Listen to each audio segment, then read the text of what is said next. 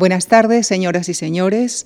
Iniciamos hoy el miniciclo de conferencias que dedicaremos a dos acontecimientos navales que han marcado no solo la historia, sino también la leyenda. Me refiero a la Gran Armada Española de 1588 y la Contraarmada Inglesa de 1589. Para hablarnos de la primera de estas empresas nos acompaña la profesora Magdalena de Pacis Picorrales, catedrática de Historia Moderna de la Universidad Complutense de Madrid. Sus principales líneas de investigación son la Marina y el Ejército de los Austria, así como las órdenes religiosas de los siglos XVI y XVII. Ha trabajado también en las relaciones entre España y Suecia en la Edad Moderna y el orden público y el ejército en la España del siglo XVIII. Ha sido profesora invitada en prestigiosas universidades españolas y extranjeras y es autora de más de un centenar de publicaciones de su especialidad. Ha sido distinguida con el Premio Virgen del Carmen de la Marina Española y la Real Orden de la Estrella Polar del Reino de Suecia. Como decía al principio, esta tarde viene a hablarnos de la Gran Armada Española, conocida por los británicos como la Armada Invencible. Nos hablará de los antecedentes del conflicto, de sus protagonistas y de los resultados finales, sin olvidar la revisión historiográfica y las aportaciones de la arqueología submarina. Abordará asimismo el relato mítico que, casual o deliberadamente, surgió también en torno a esta empresa. Con el profundo agradecimiento de la Fundación Juan Marc, les dejo con la profesora Magdalena de Pacis Picorrales y la conferencia que ha titulado La Gran Armada de 1588, Desmontando mitos. Muchísimas gracias. Buenas tardes. Es un placer para mí estar hoy aquí y quiero que mis primeras palabras sean de agradecimiento a Lucía Franco y a Carmen Monsalve y a los miembros de la Fundación de eh, Juan March, por ofrecerme la oportunidad de contar aquí qué fue y cómo tuvo lugar este episodio tan extraordinario de nuestra historia, un acontecimiento sobre la historia naval de la monarquía hispánica que ha sido tan controvertido, tan manido, tan utilizado por el mito y por la leyenda y por la, la historiografía, tanto por la parte española como por la parte inglesa. Quiero agradecerles a todos ustedes el extraordinario esfuerzo que han realizado para poder tener en sus casas esta conferencia y, por supuesto, a las personas que me están escuchando a través de este enlace que les han facilitado. Son tiempos convulsos, tiempos difíciles los que estamos viviendo, pero vamos a aprovechar la oportunidad que nos ha brindado la Fundación Juan March para realizar conmigo un viaje al pasado y situarnos en un momento especial, muy especial, que vivió la monarquía hispánica en 1588. De nuevo, muchas gracias a todos ustedes por acompañarme, por estar hoy aquí. No obstante, antes de embarcarnos y cuando yo preparaba esta conferencia, me habría gustado preguntarles qué saben de este episodio histórico naval conocido comúnmente como la Armada Invencible de 1588. Esta expresión la, puso en marcha el consejero y mano derecha de la reina Isabel, Isabel I, quien eh, acuñó el término en un tratado propagandístico que escribió para magnificar la victoria inglesa. Era una especie de burla hacia ella, nada más lejos de la realidad. También me hubiera gustado preguntarles, esta eh, empresa se llama también la Jornada de Inglaterra y la Grande y Felicísima Armada. ¿Lo sabían ustedes? Saben igualmente que desde 1981 se llevó a cabo un profundo estudio de este acontecimiento naval por parte de historiadores españoles, entre los que yo tuve la fortuna de encontrarme, y marinos expertos en el tema y que publicaron, se publicaron muchos volúmenes dedicados a él y que desde entonces, desde 1988, empezó a llamarse la Gran Armada de 1588, sus resultados culminaron en ese año, en 1988. La llaman así o la conocen más por la Armada Invencible. ¿Saben de que se trata de la misma Armada, Gran Armada y Armada Invencible? ¿Tienen la idea de que fue una derrota española o que fue una victoria inglesa? Bien, comencemos. Estas son imágenes de, fragmentos de las batallas y los encontronazos que se dieron entre, eh, ingleses y, españoles, que no fueron tantos como tendremos ocasión de comprobar. ¿Les parece que eh, comencemos desmontando mitos y desmontando leyendas? Cuando la Fundación March contactó conmigo para que les hablara de este tema me llevé una gran alegría. Poder compartir con ustedes este acontecimiento me parecía una gran oportunidad para relatarles algunos aspectos que son desconocidos. Primero, de dónde viene esa expresión, ya lo he aclarado, y sobre todo, como afirmaba uno de mis primeros maestros, don José Alcalá Zamora y Queipo de Llano, ya fallecido, se trata de quitar histeria a la historia, del destierro imposible de hacer desaparecer los tópicos del lenguaje y como hemos ido eh, aprendiendo a conocer, mejor dicho, a conocer mal nuestra propia historia. Desde el 25-30 de mayo de 1588, cuando la Armada se hacía a la mar desde Lisboa, pongamos esa fecha, han pasado 432 eh, años, 5 meses y 23 días. Un acontecimiento que significaba la culminación de una política de enfrentamiento entre dos potencias rivales, eh, potencias rivales en ese siglo, en el siglo XVI. El Reino de Inglaterra, por un lado, vamos a ver todo esto a lo largo de la conferencia, qué contar y cómo hacerlo, cuál es la revisión historiográfica, cuáles son las circunstancias históricas que acompañan a la fecha de 1588, sus principales protagonistas, la imagen de un país que se tiene sobre el otro, los antecedentes, el desarrollo de los acontecimientos, los resultados y finalmente eh, el balance final. Cuando me preparaba la conferencia, mm, yo les decía qué contar, cómo hacerlo, y entendí que la mejor forma de hacerlo era explicar que ha sido un episodio naval muy estudiado, con grandes revisiones historiográficas por parte de expertos marinos e historiadores españoles y también por parte de especialistas ingleses y que para poder contarles lo que debía explicar debía atender a varias cuestiones que acabamos de ver. El significado historiográfico, cómo se ha vendido este acontecimiento, las circunstancias históricas que acompañaron a 1588, los principales protagonistas, la imagen que un país tenía de otro, los enfrentamientos, los antecedentes primero y después los enfrentamientos que culminaron eh, a partir de mayo de 1588 y el balance final. Les decía que han pasado 432 años, 5 meses y 23 días. El punto de partida fue un curso de verano en el Escorial en el que los especialistas empezaron a precisar y a corregir algunos tópicos. La huida de los eh, sensacionalismos a partir de los años 50, la revisión historiográfica de 1988 de la mano del especialista Jeffrey Parker y Colin Martin, con su trabajo La Gran Armada de 1588, un extenso trabajo de investigación de archivo. Su pretensión era entonces ya eh, hacer desaparecer el, mito de la eh, absoluta superioridad inglesa a la hora de la batalla. Abandonar tópicos, clarificar la verdad de los sucesos y sobre todo combatir la ignorancia el excesivo peso de considerar la jornada de Inglaterra como una empresa solo divinal, su carácter de cruzada en simbología, en frases. Se renunciaba así la tesis de la inferioridad eh, de la capacidad de los barcos españoles y por la falta de empleo de las cureñas, esos soportes que sujetaban los grandes cañones. Em, la ragazzona, esto es una, imagen de, un pecio en donde se encontró uno de los barcos en la ría del Ferrol, uno de los grandes protagonistas de este acontecimiento, la muchachona, la pepona, se podría decir inclusive. Eh, un barco de los mayores que existió en la, Gran Armada de 1588 y que jugó un papel esencial y que pudo volver eh, de nuevo a los puertos cantábricos. Los tópicos del lenguaje, Armada Invencible, o esa famosa y mítica frase, no envié a mis naves a luchar contra los elementos. Los brulotes y su éxito. El ingeniero eh, flamenco Jan, eh, eh, diseñó una embarcación cargada de materiales explosivos, combustibles o infamables a modo de fuego griego para lanzarlos con alquitrán, esa sustancia negra, pegajosa y viscosa, para utilizarlos e incendiar los buques de guerra. Muchos de los españoles vieron en ello una actitud demoníaca. Venía el demonio eh, cargado con fuego para arremeter los costados de los barcos.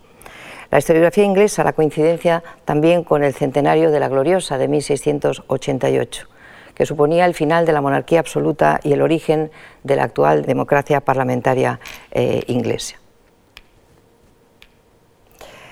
Las publicaciones del equipo naval universitario al que yo hacía referencia en 1988, la colección La Gran Armada, que tienen ustedes y que es una colección eh, extraordinaria, o las leyendas y revisiones historiográficas.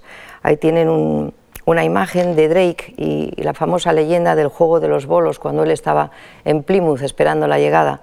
Y dijo, o dicen que dijo esta famosa frase, tenemos tiempo de acabar la partida, luego venceremos a los españoles.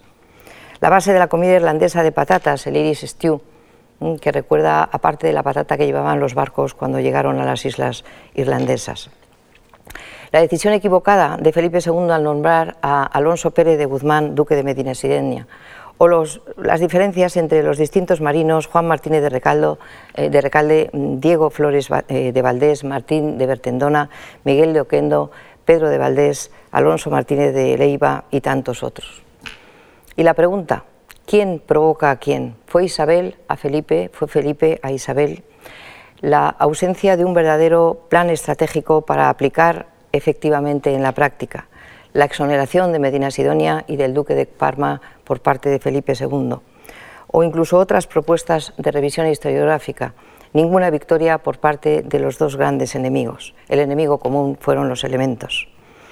El catálogo oficial de la exposición de 1988 en, Greenwich, eh, desde el 10 de abril al 4 de septiembre de ese año, eh, tuvo por objeto mm, conmemorar la batalla. Yo tuve la ocasión de, estar allí y me sorprendió que en España no se conmemorara este acontecimiento. La frase de respuesta fue nosotros no eh, celebramos las derrotas. Todavía quedaba mucho camino por demostrar que no tanto había sido una derrota y que por supuesto no había sido una victoria eh, inglesa. Las novelas históricas, las tesis doctorales, los primeros resultados apuntan a estudios sobre el comercio, la sanidad, la precisa tipología de las embarcaciones, la situación de Flandes, eh, el horror que vivieron los náufragos, sus vicisitudes, todo ello resultado de ese pozo sin fondo que es el Archivo General de Simancas. Y las contribuciones en las revistas especializadas a raíz del cuarto centenario en 1988. Los análisis diplomáticos, las necesidades técnicas y humanas, además de las económicas, las valoraciones de las estrategias, si fueron acertadas o no, la influencia de los embargos, la presencia corsaria o la presencia eh, pirática. Si los barcos y cañones participantes en la empresa naval fueron o no los acertados, cuáles y cómo se desarrollaron los naufragios en la costa irlandesa. Algunas otras muestras han sido también los variados ciclos de conferencias y mesas redondas desde 1988, Simposio Británico del Instituto, eh, eh, del Instituto, de Historia y Cultura Naval, la serie de capítulos en televisión española coproducida por, con la BBC eh, inglesa y con Radio Televisión Española, o los actos de la Sociedad Estatal del Quinto Centenario, nacida en 1992. El último congreso eh, de carácter internacional ha tenido lugar el pasado abril de 2019 en el Museo Arqueológico de, eh, de Cartagena. Vamos a conocer las circunstancias históricas de 1588. En España reina Felipe II entre 1556 hasta 1598, fecha de su muerte. Se va a encontrar con varios enemigos heredados de su padre, Francia, el turco, el infiel, los protestantes, pero se le van a añadir los Países Bajos e Inglaterra. Por su lado, Inglaterra, este es el, imperio eh, que hereda eh, Felipe II, de herencia de, su padre, un imperio en vastedad y en tamaño de territorio que no en el título, porque Felipe II nunca será emperador, lo será su tío, el hermano de su padre, eh, Fernando. Inglaterra vive una situación particular con la llegada al trono de la reina Isabel. se va a producir sobre todo la ruptura con Roma. Isabel será excomulgada, no admite el monopolio español en las Indias desde el descubrimiento de América y torpedea dicho comercio con actividades piráticas y corsarias en el Nuevo Mundo a manos de, personal conocido como Drake, Hawkins y otros, eh, y otros marinos. Escenario interesante es también los Países Bajos. En las tierras flamencas, en el reinado de Felipe II, ha estallado la famosa revuelta de los Países Bajos o la guerra de los 80 años, que no pondrá o no se pondrá fin hasta la paz de Westfalia en 1648 y que logrará la independencia de la parte norte de los Países Bajos, es decir, de eh, Holanda. También debemos apuntar, este es otra, otro mapa donde se puede ver el territorio eh, flamenco, también podemos eh, situarnos en, cómo es la península italiana. El Papa tiene los estados, es jefe temporal de los estados eh, pontificios, por lo tanto se convierte en el árbitro de la cristiandad al que se le apela siempre para eh, dirimir las disputas internacionales y las áreas de, conquista. Estamos o vamos a estar en momentos anteriores a lo que significa el concilio de, de Trento, con el Papa Paulo III eh, cuando se inicia el Concilio de Trento entre 1545 y 1563. Figuras como Paulo III, Julio III o figuras también como Marcelo II eh, y Pablo IV. En ese contexto se crearán las armas para la defensa de la Iglesia Católica al objeto de frenar la expansión de las ideas protestantes, de las ideas eh, luteranas. Después habrá otros papas entre la década de los 70 y de los 90 entre los que destacarán Pío, V, muerto en 1572 y artífice de la excomunión de Isabel I y testigo de la batalla de Lepanto en 1571, Gregorio XIII o eh, Sixto. Pero ¿quiénes son los protagonistas de este acontecimiento de 1588? Tenemos a la reina inglesa. La reina inglesa, si se fijan, la reina inglesa eh, tiene siempre el mismo perfil y tiene siempre la misma cara. Eh, debería explicar que em, la reina nunca quiso envejecer y sobre todo no quiso envejecer hacia sus súbditos ni hacia los eh, enemigos internacionales y se hizo construir una, máscara, de manera que esa máscara se ponía siempre en, los cuadros cuando el pintor eh, realizaba las imágenes y por lo tanto siempre aparece de la misma manera. Pero también tenemos a otros protagonistas ingleses, sin duda alguna. Lord Howard de Effingham, Sir Francis Drake, el corsario inglés, no el pirata inglés, el corsario inglés, porque tenía patente de corso, tenía el permiso de la reina para llevar a cabo esas actividades. John Hawkins, uno de los protagonistas que además ayudó a, empezar a desestabilizar el monopolio español antes de 1588 en América. Martin Frobisher o algunos otros como Walter Raleigh, eh, Henry Seymour y William, y William Winter. Pero tenemos también, por supuesto, a los protagonistas españoles, a Felipe II, don Álvaro de Bazán, el elegido para llevar a cabo la Gran Armada de 1588, pero que falleció unos meses más tarde. Y por eso eh, Felipe II, consciente del significado que tendría elegir a una persona adecuada, envió al duque de Medina Sidonia, Alonso Pérez de Guzmán el Bueno, séptimo duque de Medina Sidonia, un hombre que no conocía nada del mar, pero sin embargo era título grande de España y por lo tanto podría dominar cualquier rencilla o cualquier enfrentamiento entre los almirantes que le, iban de, le, acompañarían en la expedición. Tenemos a más Alejandro Farnesio, por supuesto, duque de Parma, en esos momentos gobernador general de los Países Bajos.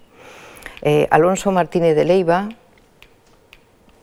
Miguel de Oquendo o Juan Martínez de Recalde y Pedro de Valdés, Diego Flores Valdés, Martín de Bertendona. Son nombres que, suenan porque fueron verdaderos eh, héroes en esos acontecimientos.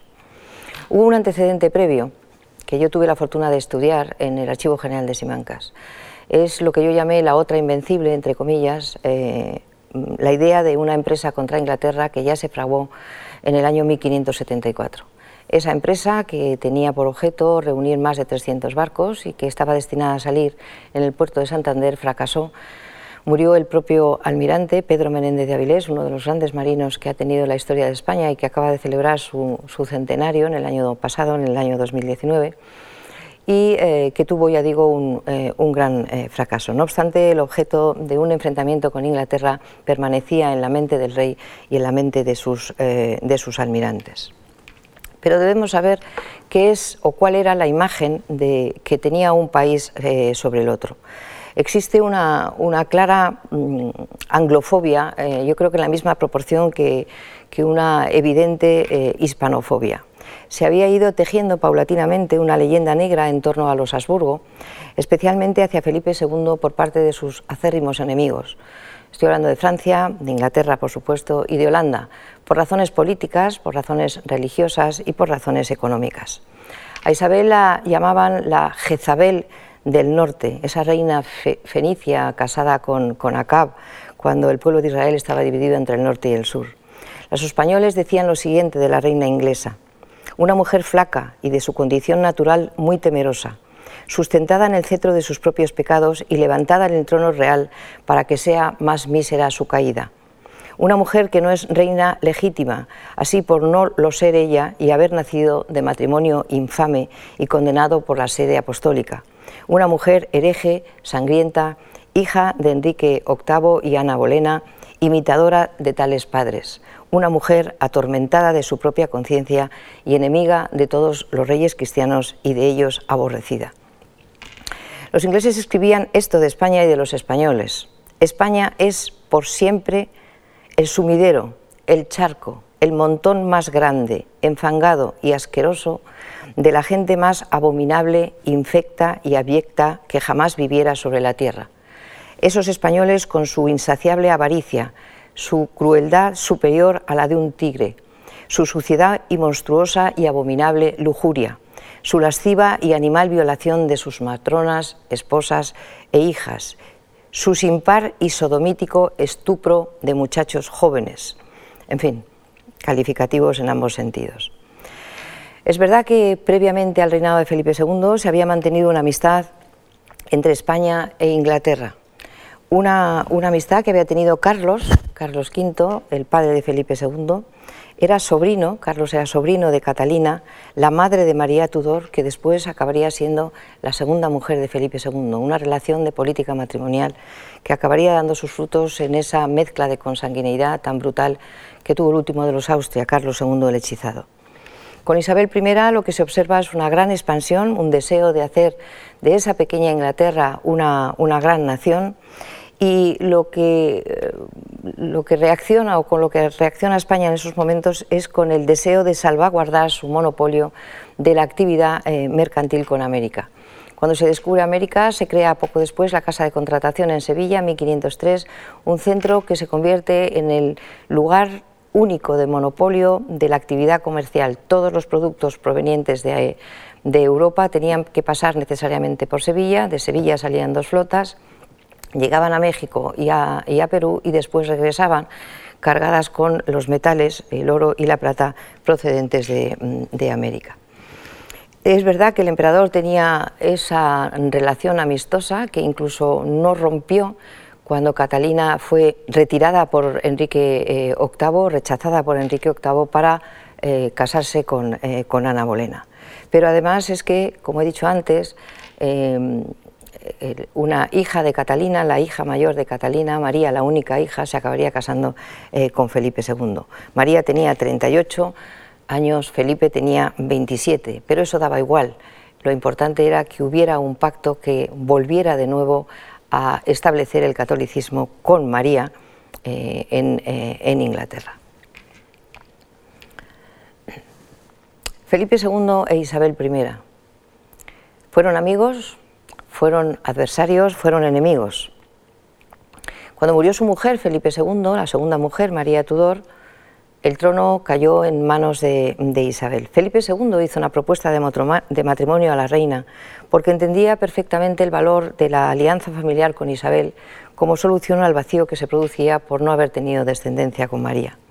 Pero España e Inglaterra pasarían pronto de la amistad a la desconfianza, del apoyo mutuo a la rivalidad y al enfrentamiento. Felipe II siempre actuaba con prudencia. Tenía dos tipos de consejeros, los que se llamaban las palomas y los que se llamaban los halcones. Las palomas les pedían, le sugerían al rey prudencia, negociación, pacto.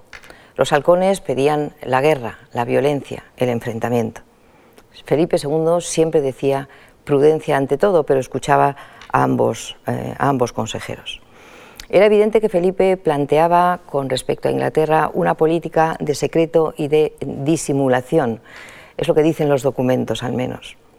Pero es verdad que fácilmente mm, esa relación amistosa o por lo menos de contención entre Isabel y, Felipe se vieron vulnerados con los ataques sistemáticos de Drake y de Hawkins al monopolio español en, América. Por lo tanto, a, esto, eh, a este acontecimiento se añadía la tensión que se produjo en los Países Bajos cuando estallaron los países, la sublevación de los Países Bajos en 1568, Inglaterra se puso inmediatamente de parte de, los flamencos, de forma que había que ayudarlos indiscutiblemente para horadar, para destrozar la hegemonía eh, española. Y se puso en marcha un, eh, un potente discurso mediático. A través de memoriales de discursos a los españoles se les arengaba, diles que ya está seguro el triunfo y la gloria y que España canta la victoria, era una de las muchas frases. Era una forma de, sensibilidad, de sensibilizar a la opinión pública. Muy importante era expresar que este acontecimiento que se iba a vivir de luchar contra Inglaterra era una empresa de todos, panfletos, discursos en los que se presentaba a la reina Isabel como enemiga de Dios y por ello enemiga de los españoles. Cervantes mismo decía, la Armada debe ser conducida para gloria de Dios y gloria de España. Pero para los españoles, a la altura de 1585, tras el ataque de Drake a, Cádiz, refiriéndose a Inglaterra, el pensamiento de los españoles era, vemos un reino hecho una cueva de bestias fieras, una madriguera de serpientes, madre de impiedad, madrastra ausente de toda virtud, un refugio de traidores, un puerto de corsarios, una espeluznante cueva de ladrones, una fuente de errores y finalmente roca espantosa en la cual ha dado al través y hecho lastimero naufragio de la santidad y religión, a donde no solamente han concurrido toda suerte las partes, los herejes, que son monstruos infernales. ¿Cuáles fueron los antecedentes? Bien, como he dicho hace, hace un momento, la situación empieza a tensarse entre, España e Inglaterra a partir del año 1569. Eh, Isabel había subido al trono en 1558 a la muerte de su hermana, María Tudor, y por lo tanto coincidiría en el tiempo prácticamente porque Isabel muere en, 1604 y Felipe lo hace en 1598. Eh, realmente coinciden ambos en el, en el tiempo eh, y esos intentos de casarse con la reina fracasan, se respetan en un principio y se admiran durante unos años, pero el respeto y la admiración duraron muy poco, porque la religión los acabaría separando eh, completamente.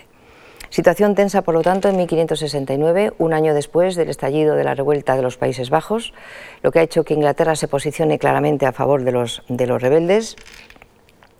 El apoyo inglés a la sublevación es evidente y el ataque o los ataques de Hawkins y de Drake al monopolio español es constante. En 1564, un poco antes, dos naves que se dirigían a España desde los Países Bajos fueron asaltadas por corsarios ingleses. Felipe II mandó entonces confiscar los bienes de los ingleses residentes en los Países Bajos. Era entonces gobernador el duque de Alba. Pero la reina respondió haciendo lo mismo con los comerciantes españoles eh, y flamencos establecidos en Inglaterra, apoyando declaradamente a Isabel a los rebeldes flamencos. Hubo un último intento de paz en 1574 con esa amenaza que circulaba en, el, deseo de los españoles. Quien a Inglaterra quiera tomar por Irlanda ha de comenzar. En un intento de intentar convencer a los irlandeses que sería bueno que se unieran a su causa, eran católicos, que se unieran para eh, avanzar y conquistar el reino de Inglaterra. A su vez, Isabel buscaba aliarse con los enemigos de Felipe, con Enrique III, rey de Francia, que no prosperó. Se sucedieron sistemáticamente quejas diplomáticas españolas contra la intrusión em, inglesa en el Caribe, esos ataques españoles en América, en San Juan de Ulúa o en, Portobelo. Incluso hubo un complot del católico Throckmorton en el que al parecer estaba implicado el embajador español en Londres, Bernardino de Mendoza, que fue invitado a abandonar Londres en 1584. Aquí tenemos una imagen de los sistemáticos ataques de Hawkins y de Drake al monopolio eh, español, saliendo de Londres y saltándose el, acuerdo y el monopolio que España tenía desde Sevilla, enviando los productos hacia, hacia América. Debemos situarnos en en, estas preguntas. ¿Fue una empresa económica?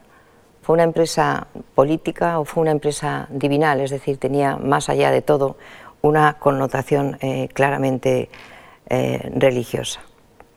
La tradicional alianza Habsburgo-Tudor contra la poderosa Francia se empezó a resquebrajar en un punto de no retorno. Y quizá en este sentido tengamos que hablar, por supuesto, como antecedente, eh, y situarnos ya más cerca del acontecimiento en el año 1580, en la conquista de Portugal. Portugal se había quedado sin heredero había varios candidatos que se postulaban a convertirse en el nuevo eh, rey de Portugal, que tenía más posibilidades, era eh, Felipe II. Felipe II conquistó Portugal por tierra y por, mar y se convirtió en el, rey de, de, Portugal. No solo conquistó Portugal, sino todo su imperio y tardó un par de años más en hacerse con unas islas que se habían convertido en, en el centro de la desafección contra Felipe II porque apoyaban al otro de los candidatos, el prior de, Crato, don Antonio eh, prior de, de, Ocrato. Sin embargo, las victorias consecutivas contra esos rebeldes, que no habían aceptado a Felipe II como rey de las dos coronas en 1582 y 1583, arrancaron del héroe de la conquista de esa lucha contra los rebeldes, que entonces era el marqués de Santa Cruz, una siguiente frase justo es que se siga ahora el año que viene la victoria sobre Inglaterra después de la de aquí eh, conseguida. Felipe II, en 1582, siguió pidiendo paciencia y siguió pidiendo perseverancia, pero a su vez solicitó al marqués de Santa Cruz, don Álvaro de Bazán, el héroe de las Azores y de la conquista de Portugal, le pidió un plan Álvaro de Bazán presentó el, proyecto al rey en 1585. El proyecto consistía en llevar a cabo una invasión a gran escala en el verano de 1587 con una clara superioridad eh, naval, humana y económica, con un apoyo logístico sostenido y con dos ataques. Preveía un ataque primero contra Irlanda meridional y después contra Inglaterra eh, en la zona sur dos meses después. Felipe II guardó el plan siguió pidiendo paciencia y prudencia.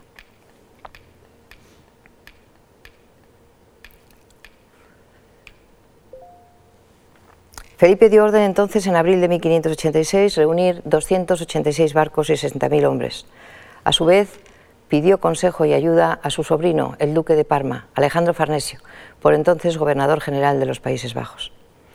El plan de Parma era completamente distinto. Proponía una guerra relámpago, salir con 30.000 soldados desde Flandes en barcazas, ir a la costa de Kent y luego marchar sobre Londres, tardando aproximadamente unas 12 horas de cruce del Canal de la Mancha. ¿Cómo alternar las dos estrategias propuestas? El resultado fue la crónica de una muerte anunciada. En esos momentos, además, y muy cerca de todos estos preparativos, Isabel había ordenado la, muerte de su prima María Estuardo en Escocia, la reina de, Escocia. Este es el lugar donde se pensaba eh, atacar por el, plan eh, tomar la costa de Kent y luego llegar a, Londres. El, plan de, de Parma estaba bien diseñado, bien organizado, salvo que los barcos eran muy pequeños, no eran válidos para el transporte de tropas y, sí podían serlo, pero no para un combate eficaz contra, contra barcos grandes. El objetivo de Parma era salir desde Dunkerque y desde Newport y tendría que esperar la llegada de la Armada por esa, por esa zona para establecer una coordinación e ir juntos a esa costa de, Kent. Ese sería el recorrido final, pero sin embargo sería también su fracaso. No adelantemos, sin embargo, eh, acontecimientos. Preparar una armada no era mm, tarea sencilla. Primero había que contar con el número de barcos estipulado, esos barcos no siempre estaban en el puerto desde donde debía salir el conjunto de la armada, de manera que se debía solicitar o bien la construcción de barcos o bien el embargo o la requisa de esos navíos que podían estar pues, en Cádiz o en, otros lugares. Además, había que preparar los bastimentos, es decir, la provisión de sustento para los barcos y la gente de a bordo y las vituallas, los elementos mm, de comida, el agua, la cerveza, el pan, el bizcocho, las verduras, la carne en salazón, que servía de alimentación al personal embarcado. Y además estaba la reunión de soldados y marineros, la dotación humana. No era fácil, había que realizar una una búsqueda de, esos soldados que se apuntaban voluntariamente por un sueldo, de ahí el nombre de soldados, y todo debía estar preparado en mayo de 1588 en Lisboa, porque Lisboa sería eh, el lugar de la, salida. En la imagen y en rojo tienen el periplo que hizo la, Armada, que vamos a ver con un poco de detalle. Sale en, Sale desde Lisboa, tiene que pararse en, Coruña por el mal tiempo y porque se estropean algunos barcos. Después continúa, pone ruta hacia el Canal de la Mancha. Los acontecimientos que allí se viven describiremos ahora a continuación, pero los elementos, el viento, las tormentas, empujan al resto de la Armada. Los barcos ingleses regresan a sus costas y le obligan a un eh, periplo espantoso por el, norte de, de Escocia, norte de, Irlanda hasta regresar eh, varios meses después a, a puertos como, Santander, eh, entre otros.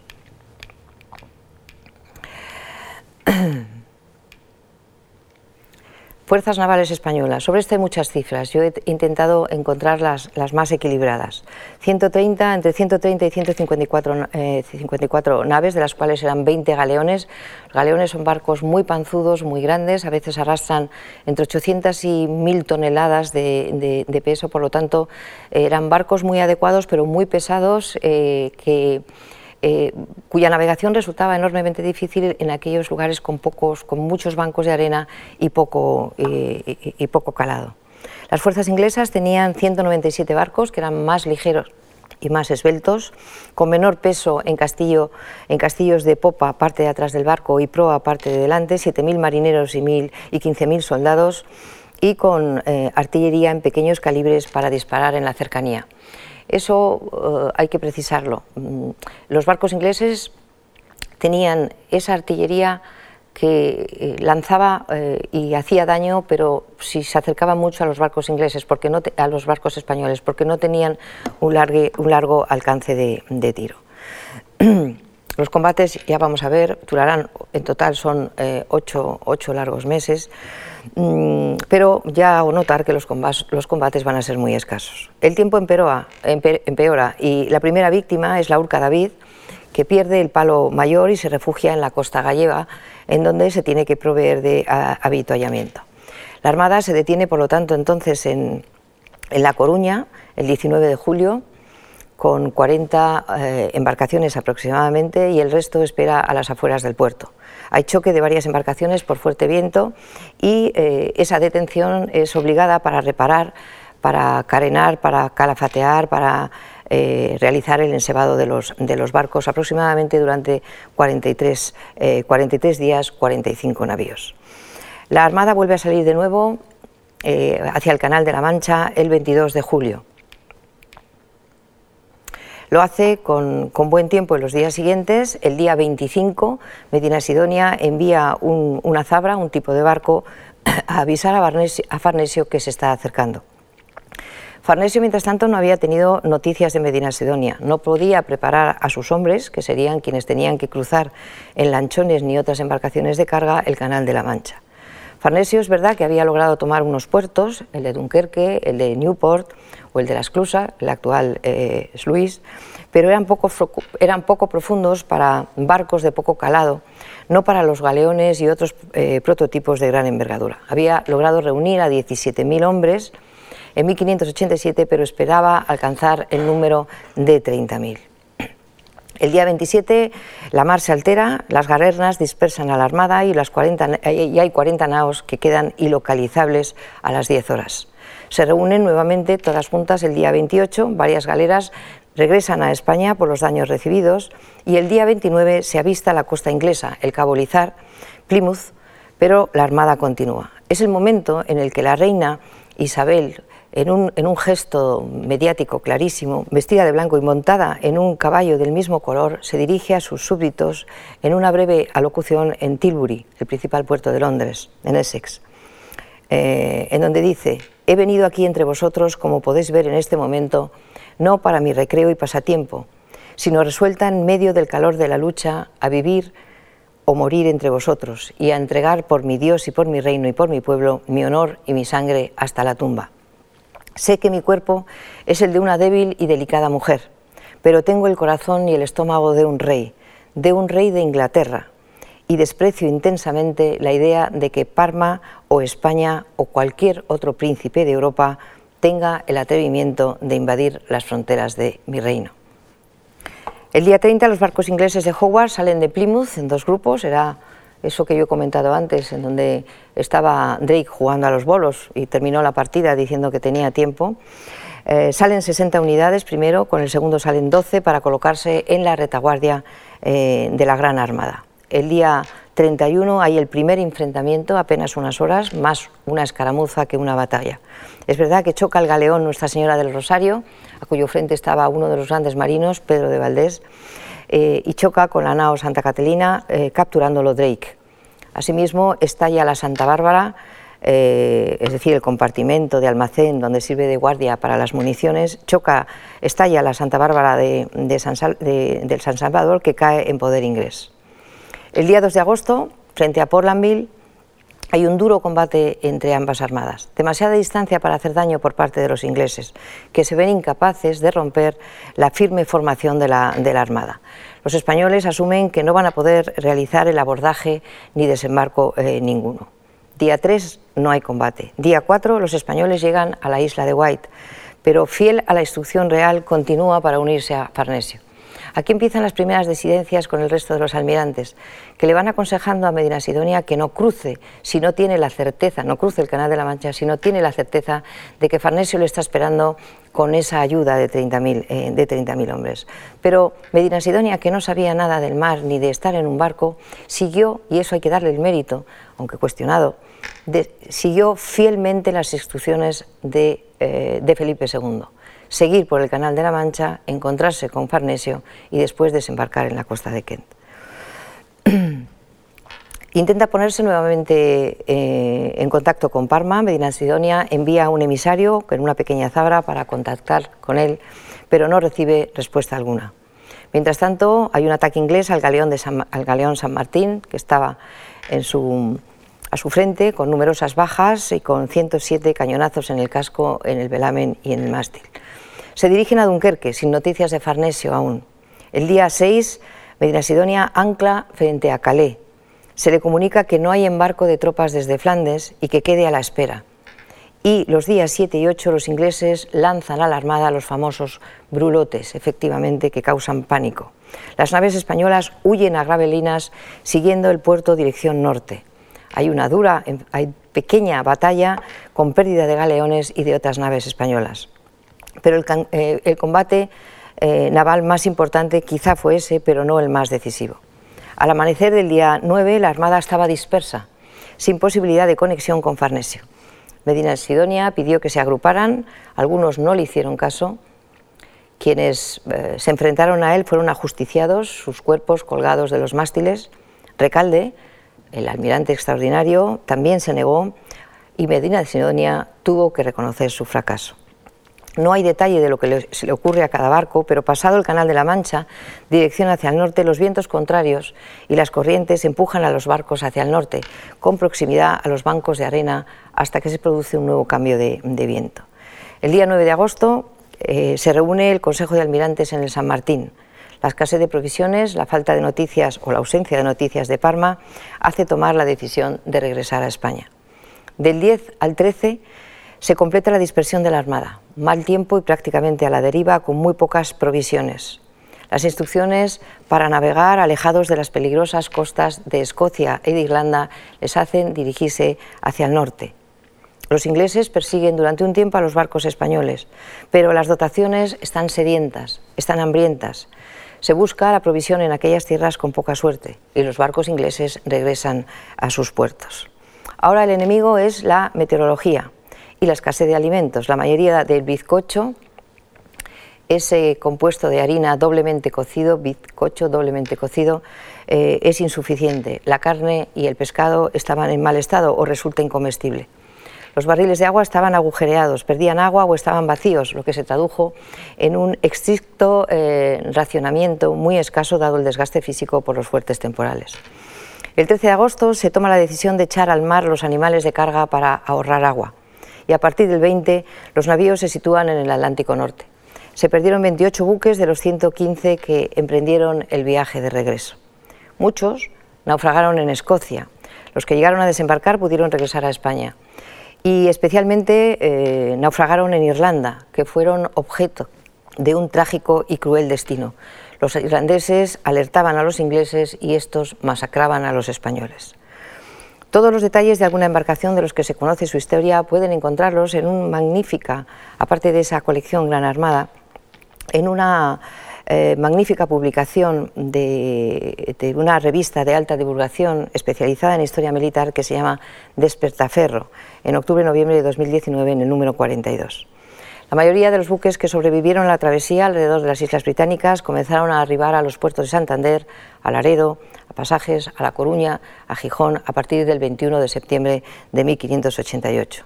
Fue en las costas de Galicia donde se produciría el último naufragio de la Gran Armada, cuando esa, esa nave a la que yo hacía referencia al principio de mi intervención, la Ragazzona, embarrancaba a la entrada y a la ría del, del Ferrol.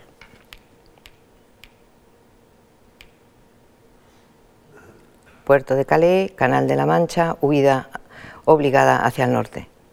Mapa de época en donde explica perfectamente la situación del Canal de la Mancha y el recorrido, una vez el mismo mapa, el recorrido que hace por eh, el Mar del Norte hasta llegar definitivamente a, los puertos cántabros en el, en el norte de España.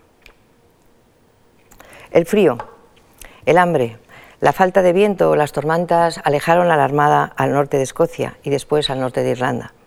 La mayoría de las pérdidas de la Gran Armada no se debieron a combates navales, sino que fueron consecuencia de los temporales durante el viaje de regreso a, casa alrededor de las Islas Británicas. 11.000 muertos españoles, 20.000 ingleses, 35 barcos españoles se perdieron, entre 70 y 80 por parte inglesa. Se cuenta que a la vuelta de la, Armada a España, Felipe II dijo, yo envié a mis naves a pelear contra los hombres, no contra los elementos. Pero es cuestionable porque Felipe II no pudo decir eso porque tardó mucho tiempo en averiguar lo que había pasado, porque las noticias tardaban tiempo en llegar. En el margen de una de las cartas enviadas al duque de Parma, autores como Carlos Gómez Centurión sí dan por escrita por el propio rey esa frase, en lo que Dios hace no hay que perder ni ganar reputación, sino no hablar de ello, pasar página y continuar. Bien, em, la arqueología submarina nos ha dado muchas pistas. Estas pistas nos facilitan no solo los utensilios, las copas, las palmatorias, los, los vasos cualquier elemento, un tenedor, y eh, eh, todo tipo de productos que se encontraban eh, o que se encontraron. Una piña, un jarrón, quijadas de, una quijada de rata, vamos, una calavera de rata, una, quijadas de cerdo para, para, soplar o una palmatoria, es decir, elementos que están, o una bota de vino en, en, este, en este caso, son, son muchos. Y también motivos religiosos, una cruz, seguramente un embarcado que pertenecería a la Orden de San Juan de Jerusalén, un camafeo, eh, distintas eh, medallas o un libro de, oraciones con el contenido en la superficie de la imagen del buen pastor. Y el resultado de, la arqueología submarina también nos ha permitido eh, contar con precisión qué tipo de disparos se pudieron hacer, cuántos tipos de disparos se pudieron hacer y con ello echar por tierra ese mito de que los españoles fueron aplastados, fueron derrotados por una eh, gran victoria. Eh, nada más lejos que la realidad. Algunas teorías dicen que la Armada fue derrotada porque se le acabó la munición. No es cierto. La arqueología submarina ha descubierto mezcla de cañones intactos, los españoles, es verdad, tuvieron problemas para distribuir la munición adecuada en los barcos correspondientes. Y además se descubrió que muchos de los cañones iban montados sobre esas enormes cureñas, ahí arriba. Y, esas eh, cureñas eh, dificultaban, porque estaban sujetas sobre dos ruedas, dificultaban, eran poco manejables y se tardaba mucho en tardar un disparo, volver a recargar y volver a tirar. Los proyectiles ingleses de corto alcance eh, tuvieron su efectividad si se acercaron, como fue en dos ocasiones. Y se acercaron tanto a los españoles que se podían oír eh, los gritos y los insultos ingleses. ¿Fue acertada la estrategia? Las cifras muy variadas, depende de la fuente de consulta. Ni victoria ni derrota. Sí hubo un gran beneficio para los holandeses que recuperaron enseguida posiciones y territorios y que se convertirían tiempo después en una de las grandes potencias navales europeas. Cuando terminó todo ello, la sensación del lado inglés fue de optimismo, de alivio, de euforia y de patriotismo. Pero hubo una gran distorsión de los hechos, gran victoria naval, destrucción del poderío marítimo español, pérdida de su hegemonía, etcétera, etcétera. La sensación en España fue la contraria, un sentimiento mm, agrio de humillación. la creencia de que, lo dicen los documentos, Dios debía ser inglés. Cierta justificación de abandono de Dios, Dios les había abandonado, sería porque nos lo merecíamos, decían los españoles. La realidad fue la pérdida de pilotos, de marinos excepcionales, además de cuantiosos eh, daños eh, materiales. Totalmente incierta la aniquilación de la Armada Española en 1588. Se rehace rápidamente. Y no solo la contraarmada de la que hablarán en la siguiente conferencia eh, se rehizo y, e hizo frente a los ingleses en 1589, sino que hubo dos expediciones más, en 1596 y 1597, para tratar de conquistar Inglaterra, de invadir Inglaterra. No es concebible hablar de una victoria inglesa, de una victoria eh, británica, no lo fue. Exagerada es la idea de que la salvación de Inglaterra se debe o está contrapuesta a la satanización o demonización de la empresa española. Inglaterra además no se benefició del desastre, no ocupó puesto destacado en el concierto europeo, aún ni en economía, ni en demografía, ni en intelectualidad. Y como repito, reitero, España siguió enviando armadas a Inglaterra con malos resultados, eso sí, pero abrió un periodo de reflexión para enmendar los errores eh, pasados. El mito y la realidad sobre la Gran Armada. ¿Fue la Armada inglesa superior en española a los por barcos y por cañones? ¿Qué pesó a eso la pericia y la astucia inglesa y si lograron la victoria? Es falso. Los barcos ingleses superaban a los españoles en número, pero la Armada española era de mayor tonelaje. La potencia artillera inglesa era de menor calibre, por lo tanto, como he dicho ya dos veces, eh, necesitaba estar cerca para disparar y acertar. Hubo muchas bajas entre los ingleses, pero no fue por el combate, sino por una epidemia de tifus y de disentería. Hemos hablado de euforia entre los ingleses por el éxito, pero las últimas investigaciones apuntan a que tras 1588 los combatientes ingleses que regresaron sufrieron un total abandono por parte de la reina, obsesionada con reducir gastos, y que tardaron meses en cobrar sus sueldos por una situación económica casi al borde de la bancarrota. Hubo muchos disturbios y enfrentamientos políticos tras 1588 en Inglaterra. Felipe II no permaneció inconsciente a, las calamidades de los soldados, los trató de ayudar cuanto pudo. Y sí, es cierto que no recriminó a Medina Sidonia lo que ocurrió. Lo dejó volver a sus tierras de Andalucía, donde permaneció hasta su muerte en 1615. Medina Sidonia no quería ir, nunca quiso ir. Se había negado, pero el rey le presionó. Y Medina Sidonia combatió con valor y con pericia eh, demostrándolo en el ataque que sufrió a su galeón San Martín. Como casi todos los episodios de la Armada, de la Gran Armada, no hubo ni blanco ni negro, absolutos. Medina Sidonia actuó por obediencia, sin una determinación más allá de la misma, pero debemos admitir que cumplió con lo ordenado, llevó a la Armada hasta su destino y la trajo de vuelta, casi en su totalidad, sin haber sido eh, derrotada. Quizá si hubiera hecho caso la, la contrahistoria, quizá si Martínez de Recalde, Oquendo y los grandes almirantes hubieran presionado, se les habría juzgado por insubordinación, debían estar obligados a seguir al almirante en jefe. Antes de morir, el marqués de Santa Cruz, el primero que iba a comandar la Gran Armada, le dijo por tercera vez al rey que la Armada se retrasaba, estamos hablando de, febrero eh, de 1588, antes, unos meses antes de la salida, pero que el rey le contestó, no esperaba eso de vos, marqués. Dicen que le causó tal impresión que enfermó muriendo tiempo después. Pudiera ser. El fantasma de la Invencible, una dama española, corre todavía por algunas zonas de Irlanda. Cuando el navío Nuestra Señora del Rosario recibió un gran impacto del cañón que la hizo ingobernable, el Revenge de Drake se hizo con ella y con sus 440 tripulantes. El barco fue remorcado hasta eh, Torquay, que es el lugar de, de nacimiento de la famosa escritora británica Agatha Christie, y sus hombres fueron llevados presos a distintas casas próximas. Una de ellas fue el Spanish Barn o el Granero Español, una edificación, la tienen en su imagen, perteneciente a una abadía de 1196. El granero español estaba abarrotado, cada prisionero solo tenía menos de un metro cuadrado para hacer su vida. Alrededor de 15 españoles perdieron la perdieron durante esos días por hambre o por enfermedad durante el periodo entre ser encerrados en el granero español y ser eh, recuperados de nuevo meses después. No fueron asesinados porque los prisioneros eran un bien valioso. De hecho, las negociaciones para rescatar a los prisioneros comenzaron un poco después de su llegada a las costas. A finales de 1589 la mayoría de ellos fueron eh, finalmente y oficialmente liberados. Don Pedro de Valdés fue liberado en febrero de 1593 mediante el pago de un elevado rescate. En general, los españoles eh, apresados en el canal parecen haber sido bien tratados y repatriados casi en su totalidad, mientras que los capturados en Irlanda fueron totalmente ejecutados. El sólido espacio donde permanecieron hacinados, expuestos a enfermedades y plagas de ratas, alimentó la imagen de los habitantes de, Torquay e hizo que esta historia pasase a ser parte del acervo cultural de los lugareños. Las leyendas, de este, de estos, leyendas populares de este pueblo nos hablan, nos han dejado dos leyendas acerca de aquellos españoles exhaustos y hambrientos confinados en el granero español. Una de ellas hace referencia a un granjero que se apiadó de los españoles e intentó llevarles comida. Fue descubierto y ahorcado por las autoridades inglesas. Otro de ellos hace referencia a la conocida como Dama Española, una hermosa mujer cuyo devoto apego a un oficial de la, Armada Española eh, le hizo seguirle eh, vistiéndose con autuendo masculino y falleció en el granero español. Su fantasma, dicen, puede verse a veces en el camino del granero ataviado con una mantilla eh, española. Ya terminó.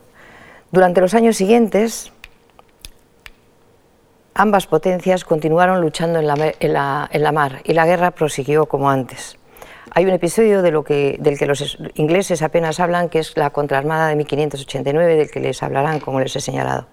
Fue una derrota inglesa en toda regla, pero los ingleses no celebran sus derrotas y los, y los ingleses eh, ocultan esas eh, derrotas seguramente.